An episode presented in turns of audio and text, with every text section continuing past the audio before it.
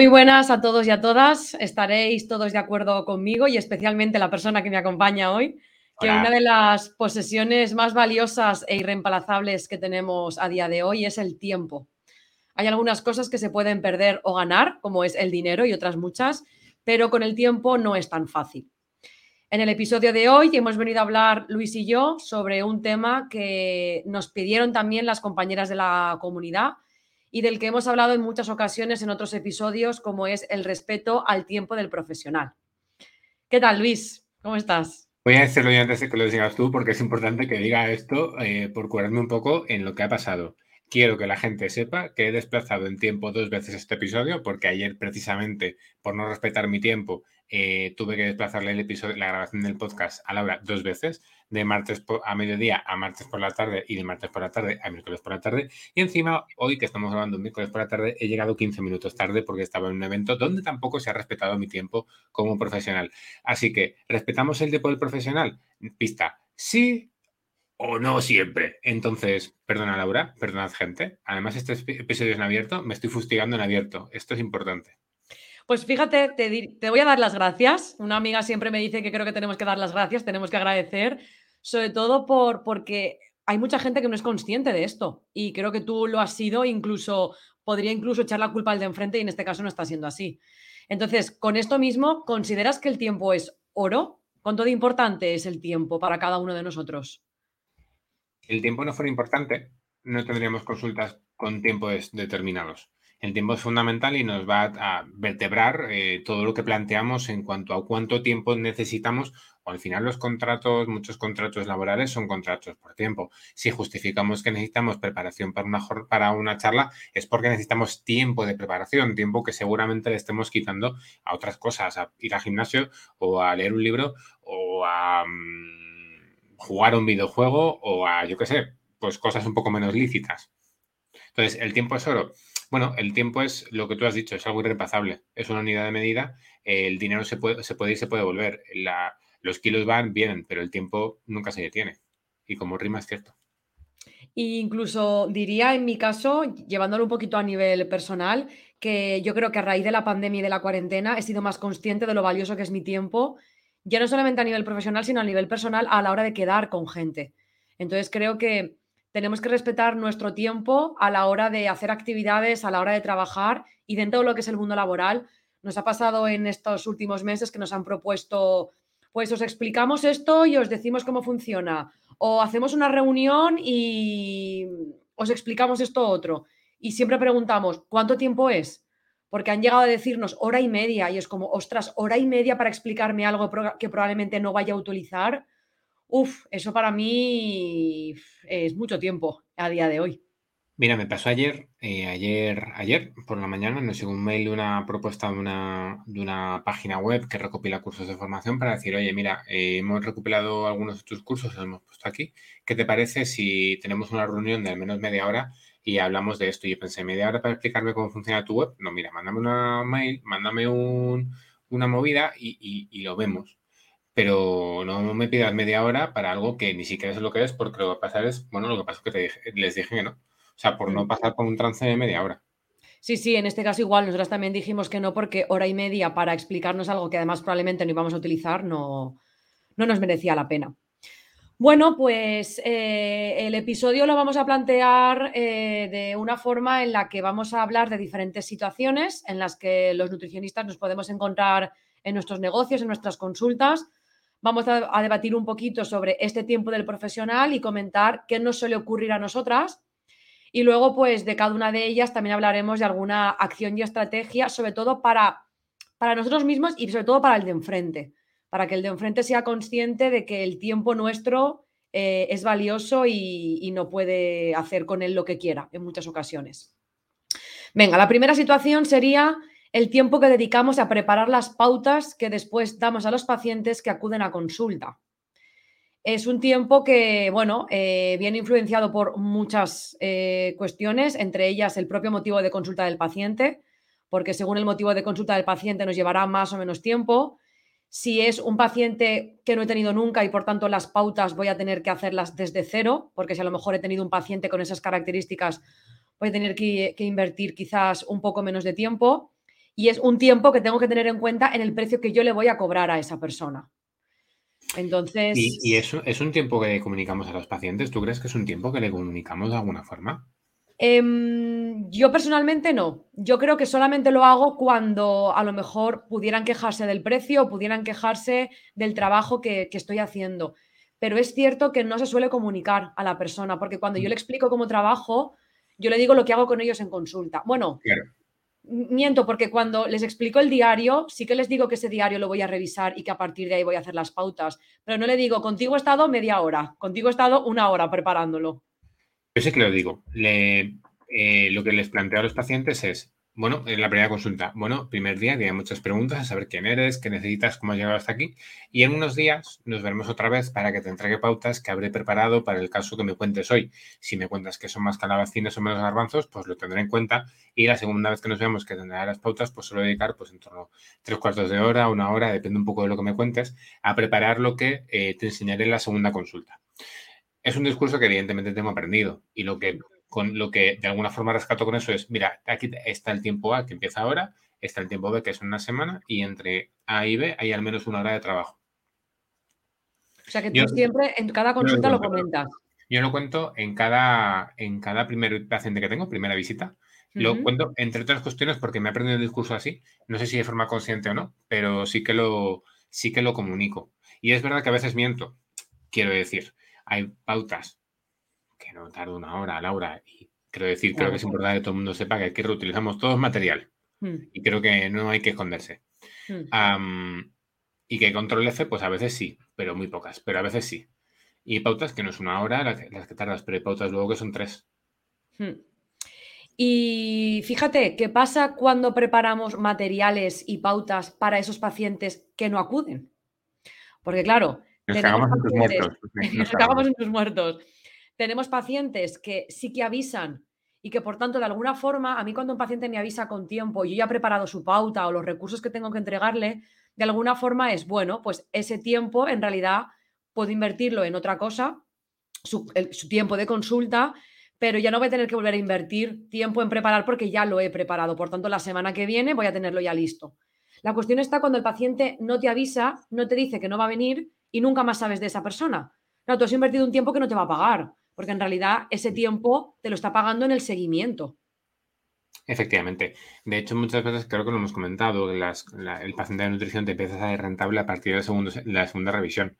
Hmm. Ah, primera, segunda revisión, depende un poco de la dificultad de las pautas. Pero si al final estamos dedicando, por ejemplo, pongo mi tarifa, ¿vale? 60, 60 euros eh, la consulta. 60 euros cada consulta. 60 primeras, 60 segundas, si yo estoy dedicando un euro, un euro, una hora entre consulta y consulta, más o menos voy a estar entre el proceso 1 y proceso 2, es decir, 3 horas por 120 euros, a 40 euros la hora. Si mm. tengo luego una consulta de media hora con esa persona que también me paga 60 euros, fíjate que solo en ese tiempo, en esa hora, podré meter otros 120 euros. Me sale mucho más rentable. Claro. Es verdad que yo tengo un tiempo, yo dedico un tiempo a contestar mails, dedico un tiempo a estar pendiente, dedico un tiempo a que sean analíticas, pues analíticas, dedico un tiempo también a que si el paciente viene, em, me va a mandar un diario, lo reviso. Hay muchas veces que el paciente me dice, eh, no, o me, da, o me manda un diario después y lo tengo que revisar, es decir, siempre hay un tiempo después, pero ese tiempo es muy variable, es, es una cosa inmaterial, inmedible, a veces son 5, a veces 15, a veces 30 minutos, mm. depende también, depende también, ¿no? Pero, mm, pero no, no rentabilizas lo mismo la primera segunda consulta que una revisión. Entonces, cuantas más revisiones, teóricamente ese paciente te sale más rentable. Claro. Y has comentado una cosita que es eh, contestar emails, WhatsApps. Eh, bueno, en este caso yo, por ejemplo, contesto mínimamente WhatsApps, pero bueno, vamos a hablar sobre todo de, emails. Em, y voy a poner una coletilla y es contestar emails o WhatsApps de pacientes o en general de clientes y de personas que no leen lo que les hemos escrito porque de hecho voy a poner un ejemplo. Eh, acabo de crear un grupo de WhatsApp en el que tú estás presente por hermanarnos y he repetido lo mismo tres veces y tres veces que me vuelven a preguntar. ¿Y esto cómo te lo envío? Ostras, si lo he escrito. Pero bueno, pues por no entrar no, no, lo, no lo vuelvo a decir. Pero ¿cuántas veces hemos recibido nosotras un email y esto Ana, mi hermana, lo ha trabajado muchísimo el decir, te lo acabo de escribir, que no lo lees. Definitivamente, incluso lo he hablado con Inma esta mañana, la administrativa del colegio. La gente no lee. La gente lee en diagonal y la gente habitualmente las últimas frases de, las, de los mails no las lee. Lee si acaso las dos primeras frases de los primeros párrafos. Hmm. Em, he de decir que lo que Laura está diciendo que la gente no lee en el grupo, yo lo he hecho bien. ¿Eh? sí, porque tú no me tienes que enviar nada. Efectivamente, efectivamente. La ausencia de deberes también es hacerlo, también es haberlos hecho, claro. Bueno, me tengo que apuntar una lista y me he apuntado en la lista. Pero ¿te ha pasado esto de, mandar emails, WhatsApps, invertir más tiempo porque el de enfrente no está leyendo, no está prestando atención? Yo para esto doy un consejo, la pasiva agresividad. Yo, cuando pasa esto, hago captura de pantalla y subrayo la parte donde se lo he dicho y le digo, te lo he mandado antes. Y copio y pego la imagen. Porque además una imagen sería mucho peor que, una, que, un, que un texto. Entonces, es una forma, y subrayo en, en amarillo es incluso un poco eso, pasivo-agresivo, ¿no? Entonces, eso lo planteo mucho con, en reuniones y puede decir la gente, joder, pasivo-agresivo, tal. Y es como, no, pero es que me parece que es de mala educación el preguntar por algo porque no has leído.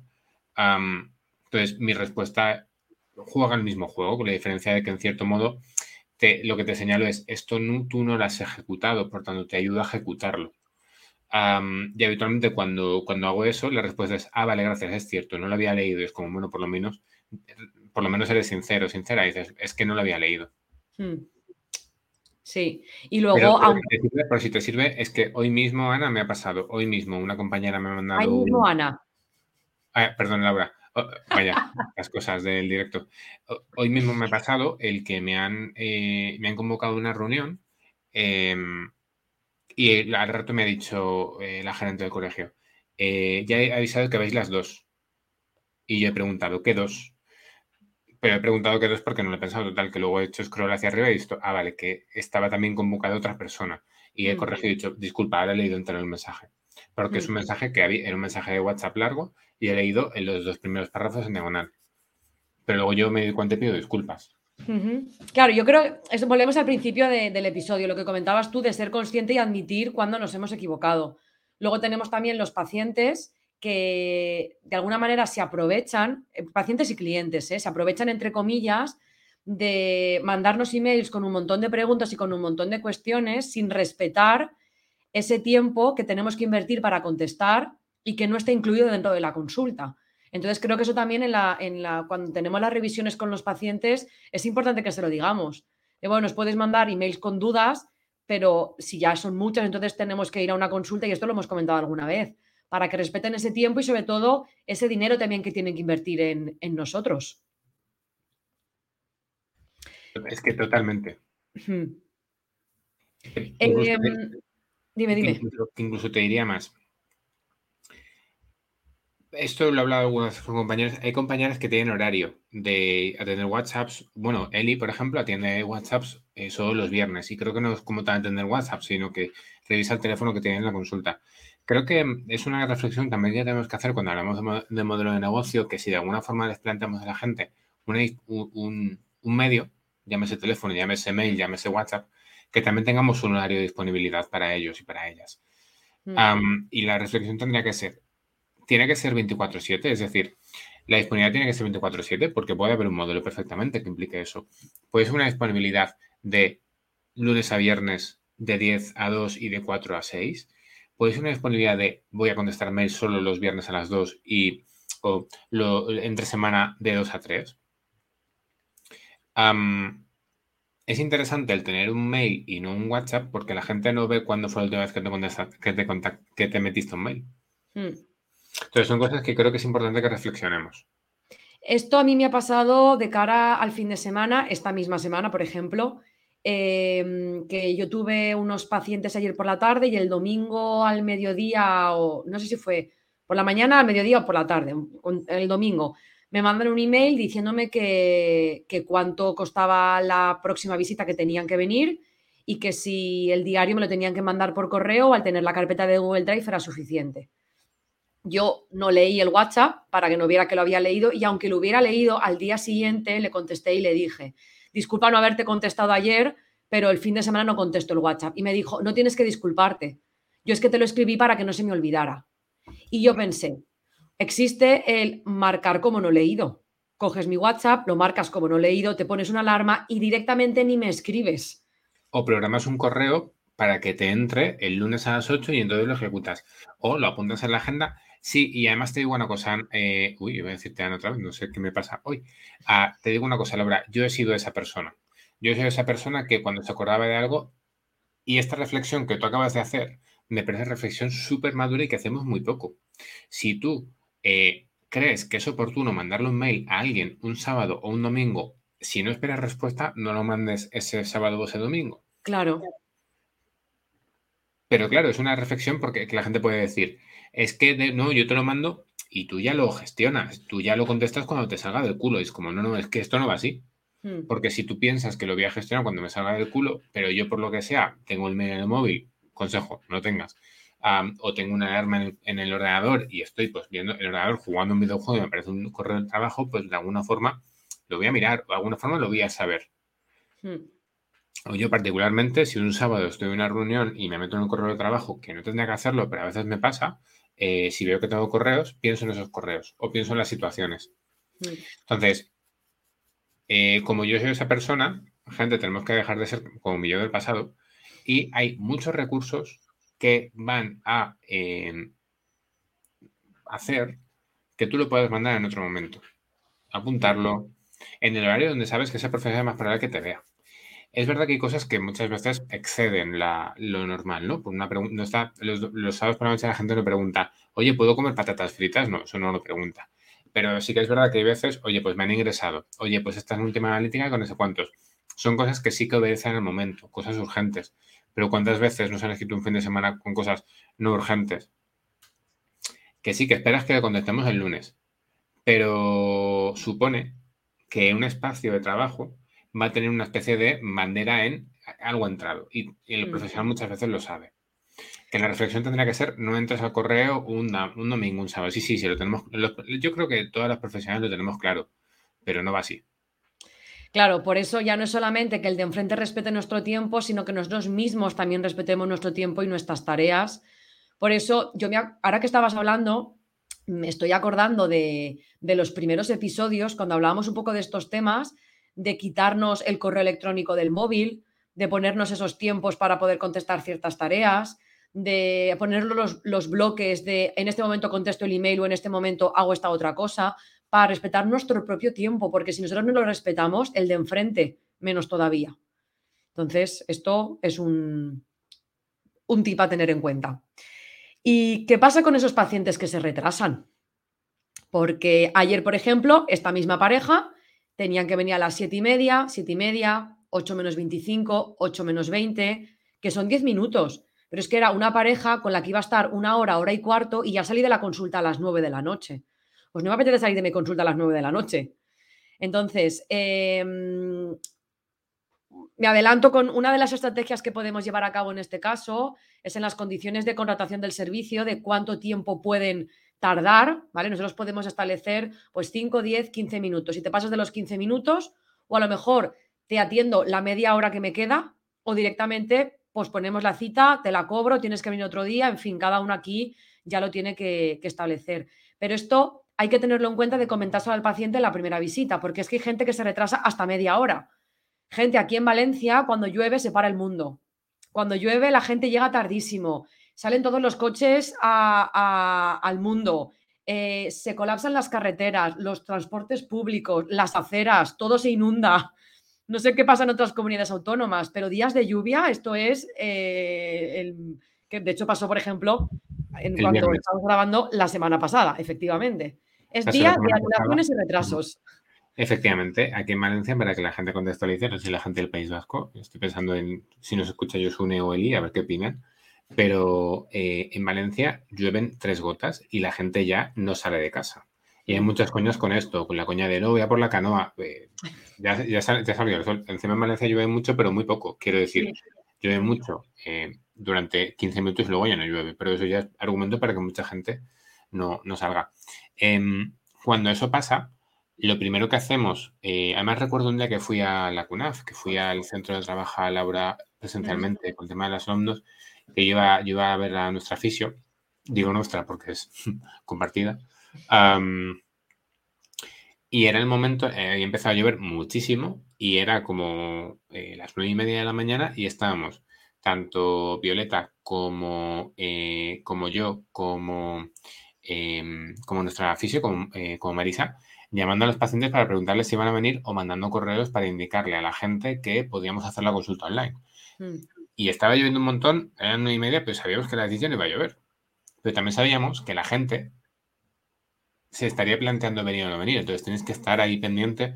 Y eso es una cosa que en Valencia, yo imagino que en otras zonas no pasa, pero en Valencia es como que estamos súper acostumbrados a, está lloviendo, vamos a hacer a los pacientes que online. Porque si, sabemos que si podemos facilitarles que no vengan, si no, tendrán la excusa de no venir. Y es una excusa que técnicamente, es decir, llueve sí, pero podrías venir en metro, podrías venir en transporte público, podrías venir en otras en cosas que igual vienes igual, es decir, de forma habitual ya vienes en transporte público, pero como llueve no vienes. Y en circunstancias en las que no hay lluvia, ¿cómo gestionáis vosotros el tema de los retrasos, por ejemplo? Porque al final me parece que es como cuando no vienes, por favor, avisa. Pues en el caso de que alguien se retrase, os avisa antes, ¿no? ¿Cómo lo suele hacer? Habitualmente, la gente cuando se retrasa avisa, cuando se va a retrasar bastante, eso son 10 o 15 minutos. Eh, pasa poco, pero pasa. Y cuando pasa la gente suele avisar. Por ejemplo, eh, tuve una paciente que eh, por lo general tenía que venir en taxi y dependía mucho de la disponibilidad de taxis. Entonces, ahí hacía por venir, pero habitualmente pues venía eso con 20 minutos y ya contaba con eso y simplemente cuando llegaba empezaba su tiempo. Pero es una paciente muy puntual. Habitualmente a la gente lo que le digo cuando llega tarde, por ejemplo, yo tuve una primera paciente que llegó tarde, 10 minutos tarde, eh, le dije, mira, tenemos hasta las 7, me dijo, sí, sí, soy consciente, he llegado tarde. Y aún así, eh, lo que hice fue, mientras llegaba tarde, le escribí al paciente siguiente y le dije, mira, esta paciente llega con un poco de retraso, igual me retrasó 5 o 6 minutos. Luego no pasó porque la consulta pudimos hacerla rápido, pero, pero jolín, la gente, también hay que decir, em, también hay que decir que la gente que viene conmigo a las 7 de la tarde sabe que yo suelo ir acomodando algo de retraso, 5 o 10 minutos, que siempre aviso. Pero la gente, y tía, yo eso no sé si le pasa a todo el mundo y estoy muy agradecido y, lo, digo muchas veces.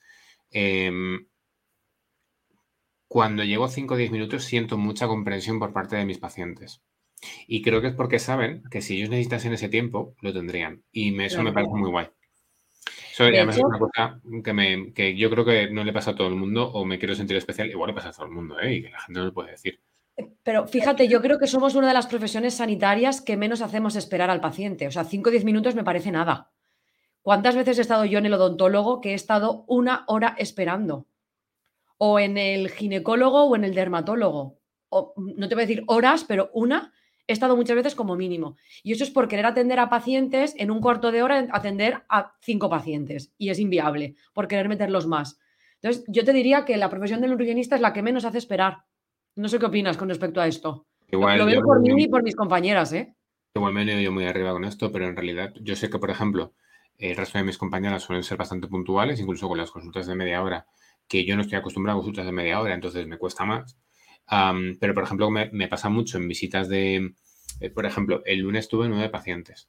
Entonces, de esos nueve pacientes al final acumula retraso. Es verdad que al final uno me, falló y me vino muy bien para recuperar, pero en general lo que suelo tener con los pacientes es muchísima aceptación de em, no pasa nada. Y creo que es porque los pacientes saben que la calidad del servicio que quiero prestar es desde la escuchar, ¿no? Y, hay una frase que seguramente me habréis escuchado que es paciente que llore consulta sagrada.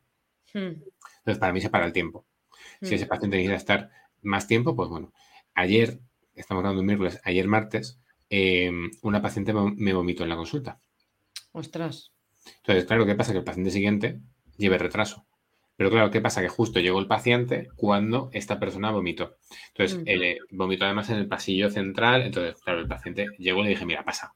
Entonces, eh, tapé un poco la situación con la del cuerpo, pero el paciente lo vio y lo vio. Ah, entonces, bueno, ya pasé y estuve limpiando ahí. Obviamente tuvo un retraso como una de las consultas, pero el paciente me dijo, tío, no te rayes, no te preocupes. Mm. Quiero decir que, yo creo que en ese sentido yo me quiero sentir un poco especial porque en general la gente suele tener mucha aceptación con el retraso, pero ya te digo, nunca es un retraso de más de 10 minutos, ni nunca es un retraso de... O sea, si me retraso, me retraso 5, 6, 7 minutos. Nada, me parece prácticamente nada y totalmente entendible que nos puede pasar a todos. Bueno, pues eh, ya hemos hablado del tema de consulta, eh, de consulta de nutrición y vamos a hablar un poquito del tema de formaciones, porque creo que aquí también tenemos que tener en cuenta algunas cuestiones. Y es que es muy fácil y muy bonito de ven a dar un taller de una hora, una charla de 30 minutos, un curso de 8 horas, pero ¿y el tiempo que dedicamos? Primero, a formarnos previamente, quitando la carrera, a formarnos en esa área, a formarnos en educación alimentaria, en oncología, en digestivo, en obesidad, en deportiva, en lo que sea. Y el tiempo que preparamos y gestionamos las, las formaciones. Porque una cosa es preparar la formación, preparar los materiales, las presentaciones o los documentos, y otra cosa es gestionar. Porque en nuestro caso, por ejemplo, pues a veces tenemos que ir a comprar si hacemos un taller de cocina, a veces tenemos que gestionar las inscripciones, tenemos que gestionar los certificados, tenemos que gestionar, en el caso del aula eh, que tenemos de formación online, gestionar cualquier problema que haya, eh, gestionar cualquier mm, contratiempo. Aquí estamos dedicando un tiempo que muchas veces el de enfrente no está viendo hasta que se mete, en realidad. ¿Cuánto podemos dedicar a preparar y gestionar las formaciones? Depende. Aquí hay muchísimas variables que influyen. Por eso hemos hablado muchas veces que hay que eh, reutilizar y tenemos que hacer muchas ediciones sobre ese mismo curso para que realmente te salga rentable. Un ejemplo para nosotras son los cursos al profesorado. Hay cursos que llevamos cinco ediciones, seis ediciones, que tenemos que a lo mejor actualizar algún apartado. Que aún así, cuando presentamos la propuesta, sí que tenemos en cuenta ese tiempo de, preparación, ¿vale? De los materiales. De hecho, tengo que decir que gracias a Bilbidea en uno de los episodios, y llevamos mucho tiempo trabajando en este sector de las formaciones, que estamos desde hace dos años que estamos cobrando esas preparaciones más de lo que hacíamos antes. Y, y claro, eso encarece, entre comillas, el presupuesto, pero es algo que la persona no ve. De hecho, sí que lo especificamos en el presupuesto. Incluye tanto la impartición como la preparación. Obviamente van a haber talleres que vamos a requerir de menos tiempo y otros que más. ¿Cómo ves tú este tema de la preparación de las formaciones y del tiempo que invertimos en formarnos? Súper minusvalorado. Mm. Eh, bueno, con respecto al tiempo que tardamos en formarnos, sí, mira, mira, yo he empezado una política con los cursos y es, si el curso empieza a las 9.00, empieza a las 9.00. Porque eso de cinco minutos para que la gente se pueda conectar, eh, que se ha hecho siempre en la vida, los llamados cinco minutos de cortesía, no. Eh, no vamos a la gente que ha llegado puntual a, de alguna forma, bueno, putear, no es putearla, ¿no? Pero es de alguna forma que es yo encima que llego puntual, me tengo que comer que otras personas se vayan a retrasar y que ya incluso se cuenta con, con este retraso, ¿no? Puede pasar, por ejemplo, con el curso de Onco, ¿no? Que eran tres días, que haya gente que el primer día que no sepa dónde está y simplemente te queda un pequeño, algún pequeño retraso. Cinco minutos, súper permisible. Pero ya está, si venimos de comer o el día siguiente o el día siguiente o venimos de comer o de almorzado o lo que sea y hemos dicho y media, ahí media empieza. ¿Por qué? Tenemos que premiar a la gente que es puntual, tenemos que premiar las buenas actitudes, no tenemos que perdonar a las malas actitudes. Es decir, si estamos dejando siempre los cinco minutos de cortesía y luego estamos terminando cinco minutos más tarde por guardar esos cinco minutos de cortesía, quizá alguien ha hecho un plan y necesita llegar puntual y por tanto irse antes, lo cual es una putada, se ha llegado primero. Entonces, tenemos que respetar a la gente que llega puntual. Esto de los cinco minutos de cortesía tendría que terminarse y tendremos que respetar el tiempo de, eh, bueno, si empieza a las 9, empieza a las 9, te estás a las 9 menos 10, o te estás a las 9 menos 5, o te estás a las 9 menos 2 minutos, pero no llegues justa o justo de tiempo, incluso pasarte. Esto mismo que estábamos comentando de la preparación, para mí ha sido fundamental también darme cuenta de cuánto tardo en preparar algo, porque yo además tardo muchísimo en preparar las cosas, porque me cuesta un montón, porque me pongo a leer de una cosa, de otras, me cojo un, un hilo, voy tirando, y además hago muchísimo material. O sea, en fin, yo ahí eso me lo tengo que mirar. Yo siempre valoro que por cada hora que voy a impartir voy a dedicar al menos una hora, lo cual es mentira, porque siempre dedico más.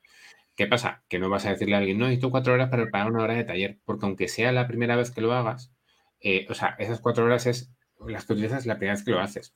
Entonces, por eso siempre intenta de alguna forma, si tú sabes que es algo que haces de cero, negociar dos, dos veces desde el principio, una en enero y otra en febrero. O hacemos tres talleres, o hacemos cuatro talleres cuando estamos repitiendo la acción o estamos repitiendo la actividad, ya estamos de nuevo eh, que lo que te pagan por una preparación lo divides en dos. Hmm. O sea, estás de alguna forma reutilizando ese tiempo. Claro, porque el curso que diste de oncología lo, lo hacíais desde Aleris, ¿verdad? Sí.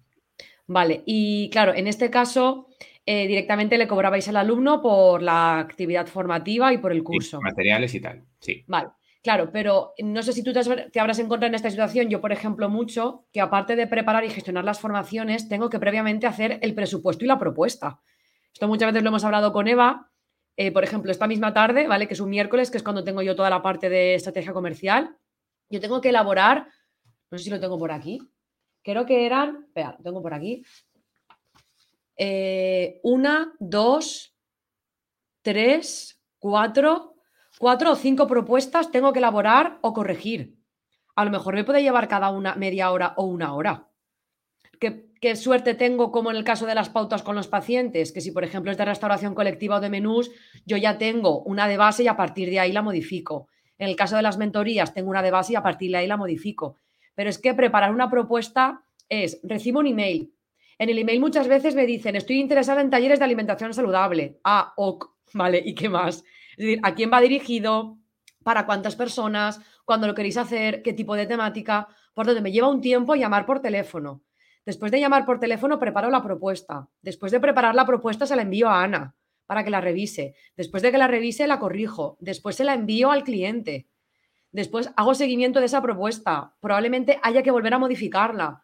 Es cierto que nosotras todavía, y no creo que lo hagamos, no lo incluimos en el presupuesto ese tiempo que invertimos, porque esto sí que lo hemos hablado alguna vez en algún episodio, que hay alguna compañera que sí que lo añade, pero eh, mm, es algo que yo creo que el de enfrente no es consciente de todo el tiempo que invertimos. Ese también es el precio que valéis, es decir, si vosotros estáis planteando que ese es vuestro sistema de trabajo y estáis planteando por hora cobráis 60 euros, no estáis cobrando solo estar hablando de los 60 euros, sino también vuestro sistema de trabajo. Igual que cuando yo meto el precio de cuánto cuesta mi consulta, tengo que tener en cuenta que tengo una persona de administración que está dando las citas, tengo un correo que mm, tengo que tener acceso al G Suite, esos son no sé cuántos euros al mes, es decir, el alquiler del local, es decir, son todas esas cosas las que tenemos que tener en cuenta para ver si incluso puede ser más o menos rentable o para un abordaje eh, de cuánto tiempo cuesta lo mío, porque lo mío no es solo lo que yo sé o lo que yo hago, sino también lo que yo, a mí me cuesta la estructura que tengo. En ese sentido, lanzo, ¿eh? lanzo idea. Vosotras ya tenéis que valorar eso en vuestra hora de, en vuestra hora de, de, lo que costáis. Pero si de alguna forma fuerais a hacer un proyecto más grande, por ejemplo, hacer un curso al mes eh, con todo este formato, um, cobra un mantenimiento. ¿Un mantenimiento en, qué sentido? Si voy a hacer 10 cursos a lo largo del año, tengo que gestionar inscripciones, tengo que gestionar, hablar de quién está incluido, quién no. Ah, vale. un pack. Mira, y te voy a cobrar el mantenimiento por cada mes que estamos trabajando 100 euros. Sí, es cierto que nosotros intentamos que toda la parte de inscripciones y gestión nunca encargarnos nosotras. De todos los proyectos que hemos hecho, solo ha habido uno que nos hemos encargado nosotras, que creo que no lo tuvimos en cuenta en el presupuesto, que fue un proyecto que hicimos en mercados municipales que fue un auténtico caos, que lo gestionamos nosotras. A partir de entonces, si lo tenemos que gestionar, lo incluimos en el presupuesto, pero intentamos siempre que eso no sea, porque es que si no es un follón, en realidad. Y cuando se realizan estas propuestas, me uno el hilo al tiempo que invertimos muchas veces en desplazarnos. Algo que ha ayudado mucho a la pandemia es a las formaciones y a los cursos y a los servicios online. ¿Y qué pasa? Que en el momento que nos tenemos que desplazar, ahí también estamos invirtiendo un tiempo que, queridos, hay que incluir en el presupuesto también.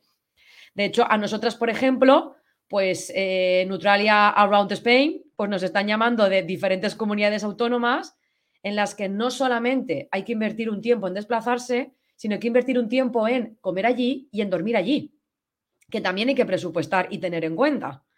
O sea que esto mm, no nos olvidemos que también hay que, hay que incluirlo en, estos, en estos presupuestos. Y que el de enfrente sepa que esto incluso ha pasado cuando se han hecho jornadas y congresos de Adino. Yo me acuerdo una ponente que iba a venir de Galicia que dijo, bueno, no me vais a pagar, pero claro, si yo voy pierdo todo un día. Bueno, pasó con Eli, por ejemplo, cuando vino para lo de Adino. De voy a ir, no me pagáis, pero yo voy a perder, entre comillas, un tiempo para desplazarme a Valencia y es un tiempo que yo no voy a recuperar para ganar dinero y estar con pacientes. Pues claro, también cada uno tiene que valorar el tiempo que va a invertir en algo de forma gratuita, en desplazarse y en estar en otro sitio porque le apetece, si después le va a haber repercutido de otra forma, porque si no, no te compensa en ese sentido. Y que, y que no es lo mismo el que te salga cuentas venir porque te salga cuentas a nivel emocional, por ejemplo, que, te salga cuentas a nivel de, lo económico. Ese es un debate bueno, es un debate y que muchas veces vas a hacer una charla gratuita porque son los chavales y porque te viene bien y porque te interesa o porque vas a ver a colegas y eso a veces vale más que lo que puedas ganar o perder por, un día. Pero eso, por ejemplo, si estás mandando, nos ha pasado, ¿no? Que Adin nos ha dicho, oye, va y vamos a invitar a no sé para que haga esta charla y a no sé qué, no sé qué, es como, me, dejas, me estás dejando sin plantilla. Entonces es un día que yo tengo que cerrar porque tú me estás llamando a charlas. Entonces, quiero decir, son cosas que tenemos que manejar, cosas que nos pueden ocurrir Cosas que, eh, pero bueno, tampoco hay que ser, irnos al otro lado, es decir, gente que, no, mira, porque si no me pagas 800 euros no lo voy a hacer. Como no, a ver, también ten en cuenta el contexto. Entonces, es muy fácil decir, mira, no me lo puedo permitir. Hace poco me llamaron de, Granada para dar una charla y dije, mira, es que no puedo. Pero si llama a esta persona, a esta persona, seguro que te va bien porque son gente que son guays y son locales. Que no tengo que ser yo que me vaya a Granada a dar puede ser perfectamente esta chica o esta chica que te van a hablar del mismo tema mucho mejor que yo y además son de la comunidad, por tanto, conocen la estructura que yo desconozco. Mm. Eso también nos ha pasado, nos han contactado de Madrid para hacer charlas, incluso les hemos dicho, es que nos compensa económicamente, que nos, nos tengamos que desplazar, que invirtamos tanto tiempo y vosotros económicamente, cuando tenemos compañeras allí que, que pueden hacerlo. ¿Y esto sabes por qué pasa? Porque cuando se meten en nuestra página web no leen que somos de Valencia porque buscan en Google talleres niños o talleres de alimentación saludable o talleres empresas y aparecemos nosotras. Gracias al trabajo de Eva y de nuestro SEO, pero claro, eh, hay que mirar de dónde es esta, este profesional. Y bueno, ya para hablar de una última situación, y es que en algunos episodios hemos hablado de colaboraciones con otros profesionales, con otros compañeros, y a veces ocurre que realizamos un trabajo en equipo y unos lo entregan en plazo y otros no. Eh, porque si vamos a participar en un máster, en un curso, o vamos a, mm, por ejemplo, en, ah, junio participamos con unas compañeras en un curso en el CEFIRE, unas compañeras de, Alicante. Pues hay que entregar unos materiales y hay que entregarlo en un plazo. ¿Te ha pasado a ti alguna vez esto de que unos lo entregan a plazo, otros no, o incluso lo entregan a plazo y no en las condiciones o con las características que tocan? Y no solo eso, sino que me ha pasado, o sea, no solo me ha pasado, sino que me ha pasado en un contexto en el que teníamos que tener esa información para eh, podernos solaparnos. Yo, por ejemplo, reviso el material en el máster de Aleris para que mm, estas cosas no pasen. Y claro, si me mandas a mí el material que vas a poner el lunes, un sábado, no esperes que yo te lo lea. Claro. Me ha pasado el tener que leerlo un sábado o incluso que me llegue un domingo a regañadientes y es como, claro, es que eh, no voy a censurar, sino voy a decirte esto ya lo hemos dicho, esto ya lo hemos dicho, o esto técnicamente no está bien. Hmm. Entonces, bueno, eh, sí, ha pasado eh, y molesta, pero porque yo creo que la gente no es consciente del proceso que lleva todo esto. También es verdad que pasa el primer año, luego ya no, pero, pero te jode, te jode. Em, fíjate, no plantearía tanto castigos, por decirlo así, para la gente que, para la gente que, em, ¿cómo decirlo? No penalizaría tanto a la gente que no entrega trabajo a tiempo, sino que premiaría económicamente a la gente que no entrega antes o incluso antes de la fecha en X días. Mm. Cuando yo una vez hice un manual y cuando hice este manual me decían, mira, tienes de fecha hasta el 20 de febrero, pues si me mandas antes del 20 de febrero te pagamos en euros más. Y dice yo, pues intentaré enviarlo antes del 20 de febrero por 5 chinos euros, me refiero que sí, que es pasta, pero en comparación con lo que iba a hacer, pues tampoco me compensaba tanto. Pero lo hice, de forma que podía entregarlo antes. Eso Eva y Sergio sí que lo comentaron en los primeros episodios de que si alguien quería un proyecto antes, por ejemplo, le cobraban más. Y lo que a mí, por ejemplo, ahora me pasa, que queremos pedir unas tarjetas de, empresa y por querer, si por ejemplo, no sé, hoy miércoles, ¿vale? Si las queremos el viernes nos cuesta un precio, pero si las queremos el lunes nos cuestan más baratas pues un poco parecido a lo que estás comentando, de premiar antes al que lo entrega y en este caso, pues que te salga más barato porque lo quieres más tarde. En ese caso, ¿vale? En nuestros, en nuestros servicios no lo haría, por ejemplo. yo, aquí lo plantearía de otra manera, más que eh, te sale más barato, eh, o sea, te sale más caro si lo quieres antes, efectivamente, porque al final eh, estás requiriendo un servicio que sea mucho más, pues eso, que sea antes. Entonces es como esa persona, en lugar de dedicarle dos horas en una semana, tendrá que dedicarle dos horas en un día y eso hay que pagarlo. Pero yo mm. aquí cuando es un planteamiento a largo plazo, por ejemplo, algo que me tienes que entregar el 13 de marzo, pero si me lo entregas el 13 de febrero o entre el 13 de febrero y el 7 de marzo, es decir, si, me si te lo ocurra, si me lo entregas antes de tiempo, como yo ese tiempo que estaba esperando para que me lo mandases, pues lo voy a tener de extra, te pago más. Ahora, mm. ¿qué puede pasar si me lo mandas el 13 de marzo y el 13 de abril? pues que cada día que pase seas tú por, eh, que no estás cumpliendo lo que planteamos la que pierda pasta. Hmm. Bueno, pues yo creo que durante todo el episodio, aparte de estar comentando de las diferentes situaciones con respecto al tiempo que invertimos nosotros, con respecto al tiempo que tiene que respetar el de enfrente o nosotros mismos, ya hemos comentado también pues algunas acciones y estrategias que podríamos trabajar y llevar a cabo para que tanto el de enfrente como nosotros mismos podamos respetar este tiempo. Por intentar resumir alguna de ellas, eh, voy a comentar dos o tres y a ver cuál más podemos aportar. Con respecto a la consulta y haciendo alusión a otros episodios, ¿vale? De los bonos y de los, las condiciones de contratación, creo que en este caso, en el caso de la consulta, es interesante que tengamos bien definidas las condiciones de contratación del servicio, en el que se especifiquen cómo serán las anulaciones, los retrasos, los pagos e incluso nuestra metodología para que, pues lo dicho, todo el mundo tenga claro esos tiempos que se van a invertir dentro y fuera de la consulta. Algo que ya hemos comentado y es escuchar cuando nos hablen y leer cuando nos escriban. Yo intento ponerlo en práctica lo máximo posible cuando me dicen, cuando me preguntan algo, digo, bueno, voy a repasarlo, no vaya a ser que esté escrito en alguna parte y yo no me haya enterado y en algunas ocasiones cobrar por nuestro tiempo, como por ejemplo sería en el caso de las preparaciones de las formaciones, las gestiones que tengamos que hacer, los desplazamientos y demás. Yo había añadido otra, pero creo que me voy a quedar con la de Luis, y es que había añadido eh, penalizar si alguien no entrega el trabajo en el tiempo establecido. Pero me ha gustado más la que ha comentado Luis sobre premiar a las otras personas, igual que no se me ocurriría cómo el premiar a aquella persona que llega puntual a un taller, ¿sabes? en lugar de esperarse. Premiar es, premiar es, empezar a la hora. Por ejemplo. Y penalizar a la gente que llega tarde es que cuando lleguen ya esté, ya esté empezado. Esa puede ser una. Y luego lo que ocurre muchas veces es que al final del curso os daremos tal código de descuento, os contaremos tal. Bueno, te lo cuento al principio. Y solo se enteran los que están viniendo a primera hora y no los que vienen al final, por ejemplo. Más acciones o estrategias que se te ocurran que podamos ah, trabajar para respetar este tiempo. Quería concluir con tres cosas. Eh, la primera, condiciones de anulación si se llega tarde. Igual que tenemos condiciones de cancelación, condiciones de anulación. Has llegado 15 minutos tarde, me quedan 15 minutos, no te puedo atender con calidad, por tanto, esa podría ser una cuestión. Yo no la, yo no la ejecutaría. Yo, si tengo que 15 minutos para ver a alguien, lo veo en 15 minutos. pero alguien lo podría tener, lo podría tener y sería absolutamente respetable. De hecho, lo que no es respetable es lo mío. Es decir, si tú tienes media hora y tú tienes que dar un servicio de calidad en media hora y resulta que esta persona llega 15 minutos tarde, tú no puedes dar ese servicio de calidad. Yo doy la consulta de 15 minutos, pero tendría que mirármelo, no tendríamos que hacerlo. Y no porque me gusta hacerlo, sino porque yo para esto me miras con carita de ojos abiertos diciendo que llego tarde y digo, pues sí, pues chica, pasa. total.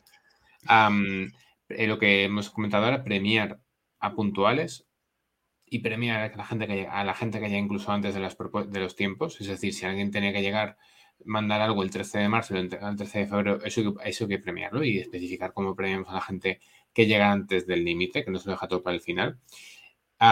Mucho más que penalizar a quien llega tarde, mucho más que penalizar eh, a los impuntuales, porque en ese sentido la propia penalización va con eh, ya no has cumplido la fecha, por tanto, bien desconfío de ti, o estás llegando tarde, por tanto, te pierdes, te pierdes eh, lo que hemos empezado.